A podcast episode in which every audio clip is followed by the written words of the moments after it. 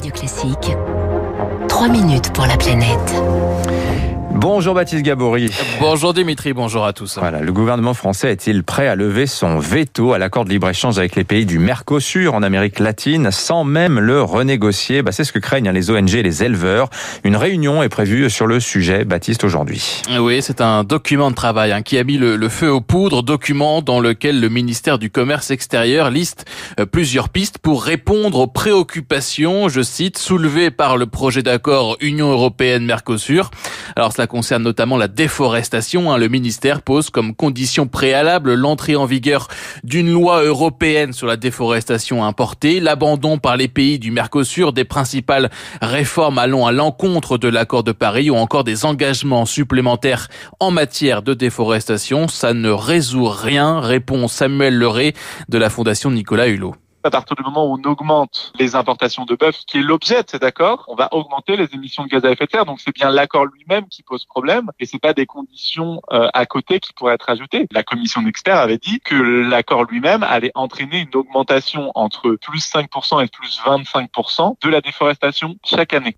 En septembre dernier, le Premier ministre Jean Castex s'était effectivement opposé à cet accord en l'état après avoir reçu ce rapport de la commission d'experts qui tablait sur une hypothèse probable de déforestation de 5% pendant les six années suivant la mise en application de l'accord. La FNH craint donc que le gouvernement français soit en train de lever son veto sans renégociation du texte de l'accord. Même inquiétude pour les éleveurs bovins, vent debout depuis le début contre euh, ce projet d'accord avec le Mercosur qui prévoit des importations euh, de viande avec des normes sanitaires inférieures aux nôtres. Là aussi, plusieurs pistes sont envisagées comme un programme d'audit pour s'assurer de l'application euh, des normes dans les pays du Mercosur. C'est de l'enfumage, répond Bruno Dufayet, président de la Fédération nationale bovine. Bien évidemment, ça nous inquiète parce qu'on a des exemples. Par exemple, vous avez un audit qui a été fait au Canada cette année par la DG Santé.